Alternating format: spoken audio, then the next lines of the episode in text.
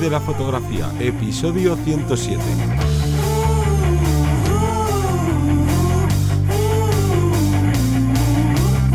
Bienvenido y bienvenida al podcast que te enseña a vivir de tu pasión, es decir, vivir de la fotografía, donde semana tras semana encontrarás todo lo necesario para saber sobre este mundo de la fotografía como negocio, aparte de marketing, búsqueda de clientes, posicionamiento online, marca personal y un largo etcétera. Yo soy Teseo Ruiz y contigo y conmigo tenemos a Johnny Gómez. Muy buenas. Y hoy vamos a hablar de un tema de iluminación. A veces hablamos de temas de marketing, a veces hablamos de cómo está el mercado, de web. Hoy toca iluminación, es uno de los temas que más me gustan.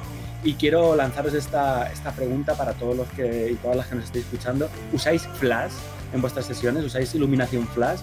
¿Por qué? ¿Por qué digo esto? Porque muchas veces tendemos a pensar que la gente que usa la iluminación flash son mejores fotógrafos o mejores fotógrafas, pero vamos a, desgranar si realmente nos hace falta usar el flash, si realmente esto nos va a dar mayores posibilidades o no. Y bueno, eh, creo que va a ser interesante ver en dónde, dónde nos encontramos, cómo, cómo estamos ahora mismo respecto al uso de Flash y de paso aprovechamos y recordamos que en nuestra plataforma tenemos ese curso de iluminación eh, a nivel básico que vamos a ir ampliando poco a poco, pero que, ojo, que estamos explicando cosas muy interesantes como la inversa al cuadrado, como cómo afectan diferentes difusores. Bueno, tampoco me quiero enrollar mucho con los cursos porque además, Johnny, cuéntanos esta semana qué cursos tenemos. Pues en esta semana seguimos publicando el curso de podcasting, este uh -huh. que estamos recibiendo mucho feedback de que estáis ahí muy atentos a cuando van saliendo los nuevos capítulos, además con todos estos ejercicios que os voy dejando en cada capítulo nuevo para que vayáis creando a la vez que vais viendo este curso, vais creando vuestro propio podcast. Y luego el viernes, este que hemos llamado a veces los viernes de edición, pues seguimos publicando el curso de Capture One Pro. Y todo esto solo por 10 euros al mes, lo que son 33 céntimos al día, prácticamente nada, todos los cursos que ya tenemos, las horas y horas de contenido que tenemos, más luego todo lo nuevo que vamos añadiendo semana tras semana y de esta forma también te incentivamos a que trabajes desde casa semana a semana, que poco a poco vayas viendo ese contenido. Bueno, pues entonces, como hablábamos, pasando al tema de, la iluminación flash, quiero destacar eso, que tendemos a pensar que los que usamos flash eh, somos mejores o peores fotógrafos que otros, ocasionalmente eh, mezclamos iluminación con flash con nuestro estilo, pero es que puede ser que a lo mejor no dispongamos del presupuesto adecuado, del tiempo necesario, no sea el momento adecuado para, para desarrollarnos. Y a lo mejor nos encabezonamos con que tenemos que avanzar con el tema de la iluminación flash, la metemos a trompicones en nuestro flujo de trabajo y esto hace que eh, realmente no hagamos las cosas bien, que se hagan resultados diferentes. Entonces, por ello, vamos a destacar cuáles son los puntos clave en, en como beneficio, ¿vale? Y cuáles van a ser un poco en contraposición a ello, porque en este caso no me interesa añadir iluminación flash, ¿vale? Porque consideramos, recordamos que en este caso da igual si lo añadís o no, vosotros vais a al final intentar buscar el mejor resultado para vuestro cliente, para vuestra forma de trabajar. Y repito que habrá ocasiones que, que no nos haga falta o si nos hace falta, pero no es el momento adecuado.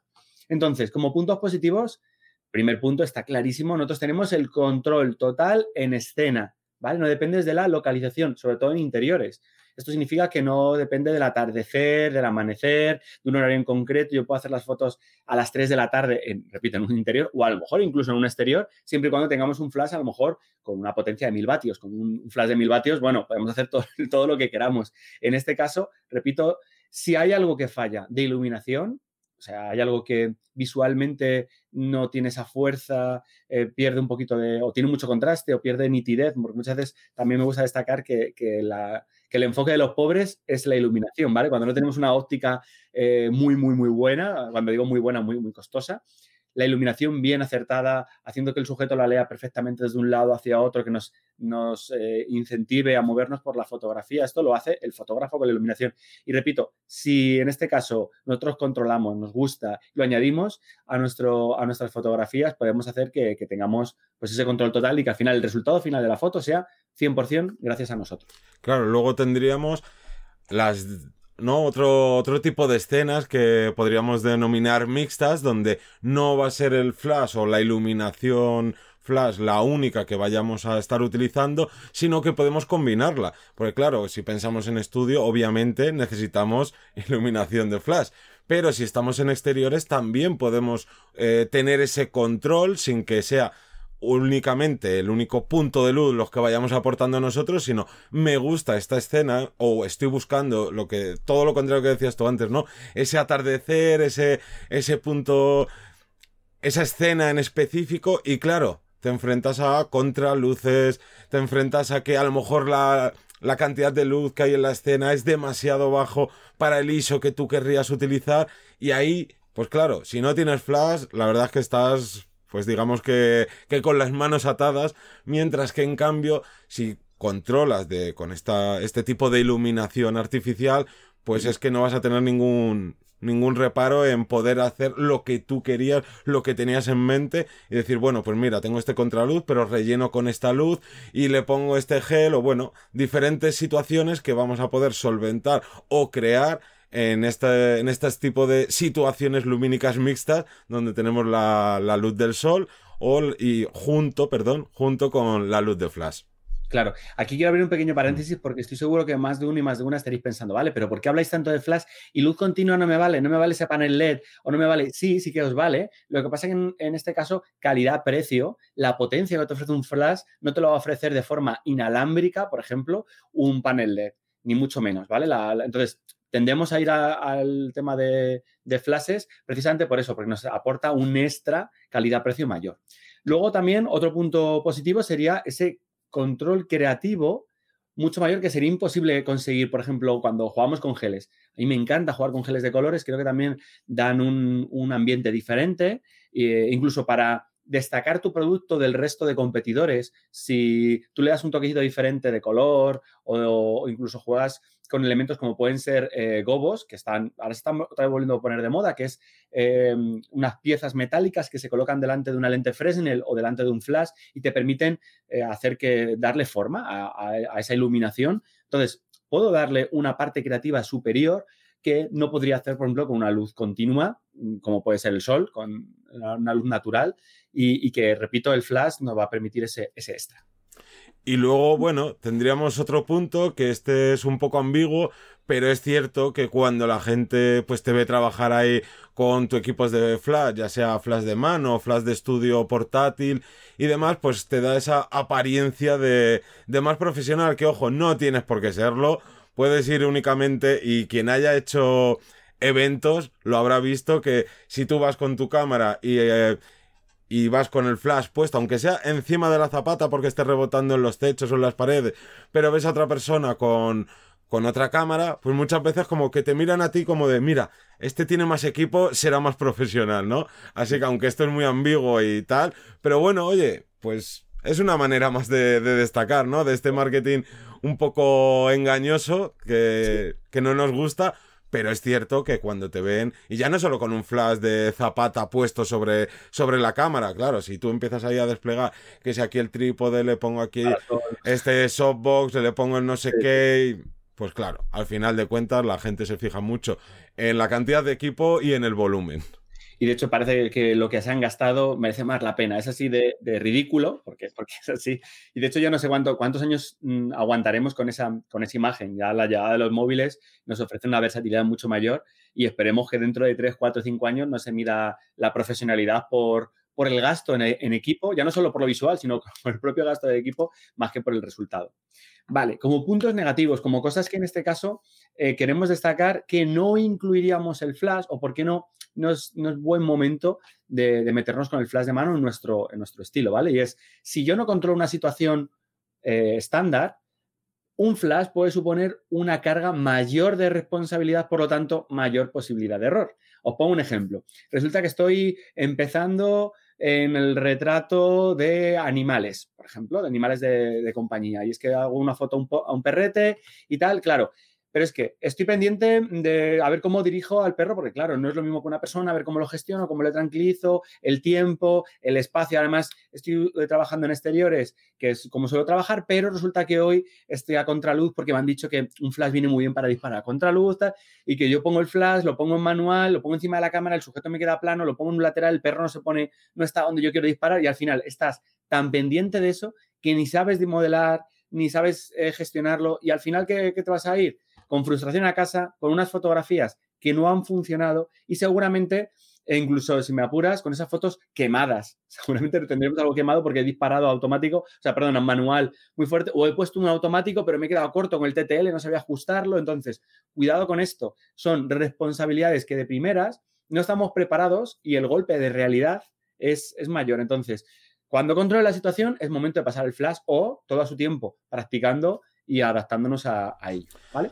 Luego, otro de estos puntos negativos o por los que puede llevarte a decidir que en tu trabajo o en ciertos trabajos puntuales no deberías utilizar esta, este tipo de iluminación artificial sería, por ejemplo, el peso que conlleva.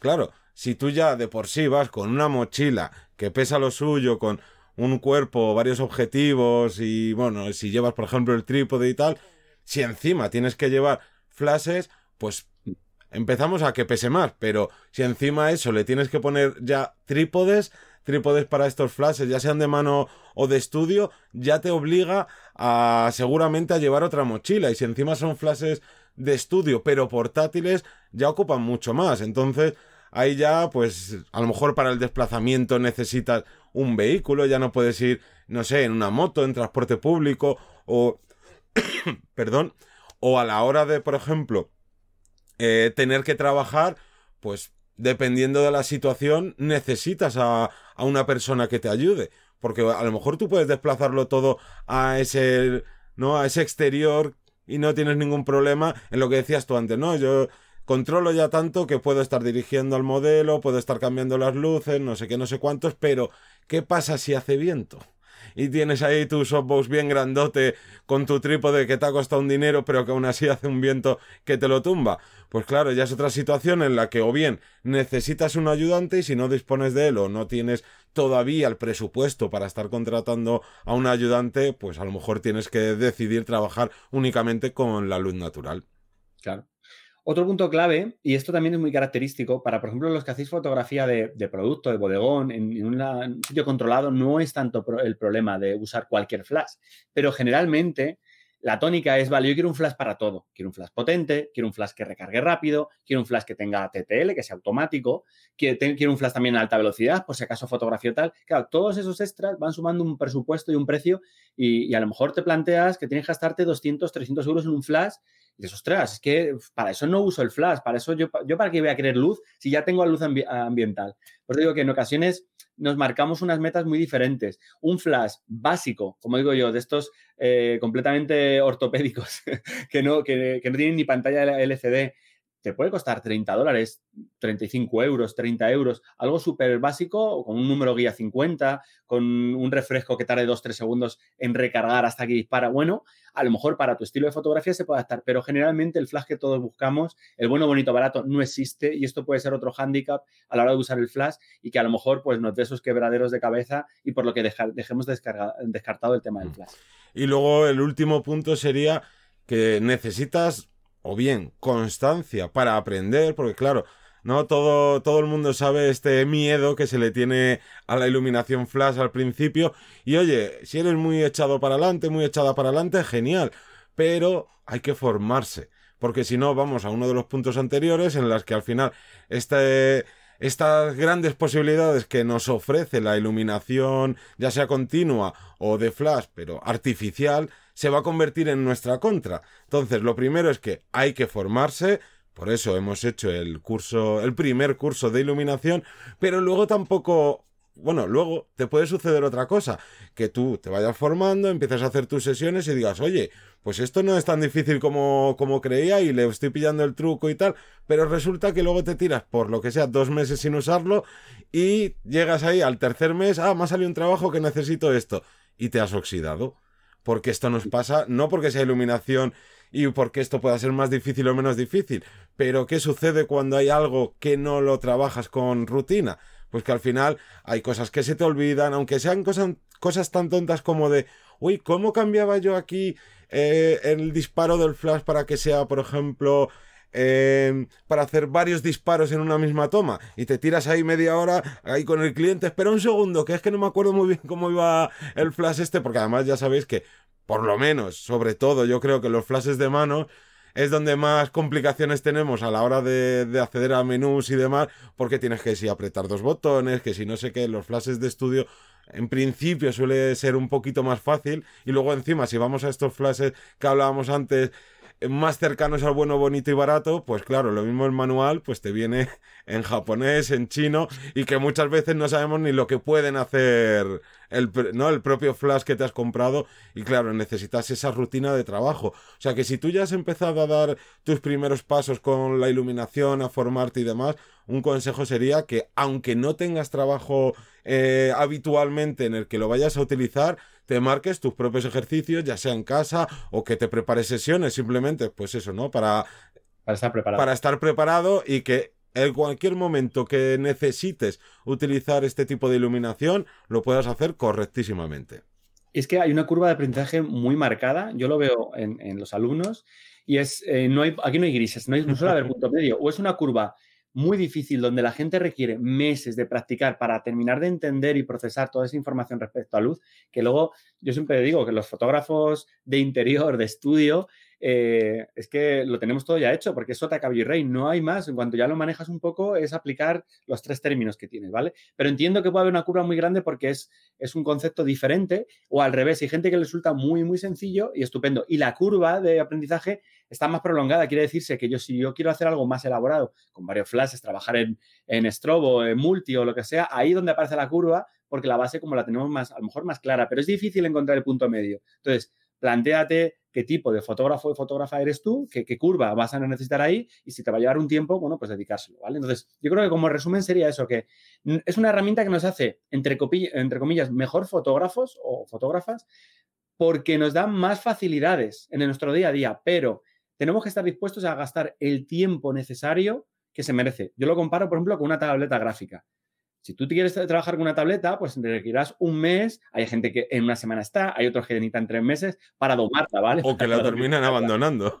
O la terminan abandonando, ¿vale? Ahí depende. A mí me pasa igual, por ejemplo, con. Me costaba al principio memorizar, por ejemplo, los, eh, las distancias de hiperfocal para mi objetivo en mi cámara para, por ejemplo, cuando estaba trabajando haciendo fotografías en Islandia, no estar sacando el guante y mirando en el programa de la aplicación, que es que se me congelan los, dedos, ¿qué hacía en este caso? Lo memorizaba, decía, vale, a esta distancia, a tanto enfoque con este diafragma, a esta distancia, tal. Y a un momento que ya te sabías cuatro o cinco referencias, pero claro, eh, en ese momento, pues tenías que hacer pruebas en casa, prepararlo, porque luego in situ no lo sabías hacer. Como digo, requiere un tiempo de preparación y generalmente te va a dar más versatilidad, pero dependerá de tu, de tu curva de aprendizaje. Y sobre todo lo que decías al principio, que no te consideres ni mejor ni peor por utilizar Flash o no utilizarlo. Solo piensa en fotógrafos y fotógrafas famosas, que había algunos que eran magos y, vamos, de la luz, y otras que a lo mejor utilizaban únicamente la luz que aportaba el sol y a ninguno le podemos, ¿no? Nadie se, le, se atrevería a decir, ah, es que esta, no, es que no quiero dar nombres, pero sin más, ¿no? Esta persona histórica, no sé qué. Nadie le pondría ni un pero a su trabajo por mucho que no utilizara flash y al revés. Así que simplemente tienes que adaptar a lo que tú te dedicas, al trabajo al que te quieres orientar en el caso de, que todavía no vivas de la fotografía y en relación a esas necesidades, pues ya decidir si, oye, pues a mí me viene bien, por ejemplo, fotografía de bodegones, pues si tienes que trabajar con luz natural, pues seguramente sea porque tienes mucho miedo al flash y no quieres ni, ni olerlo de cerca.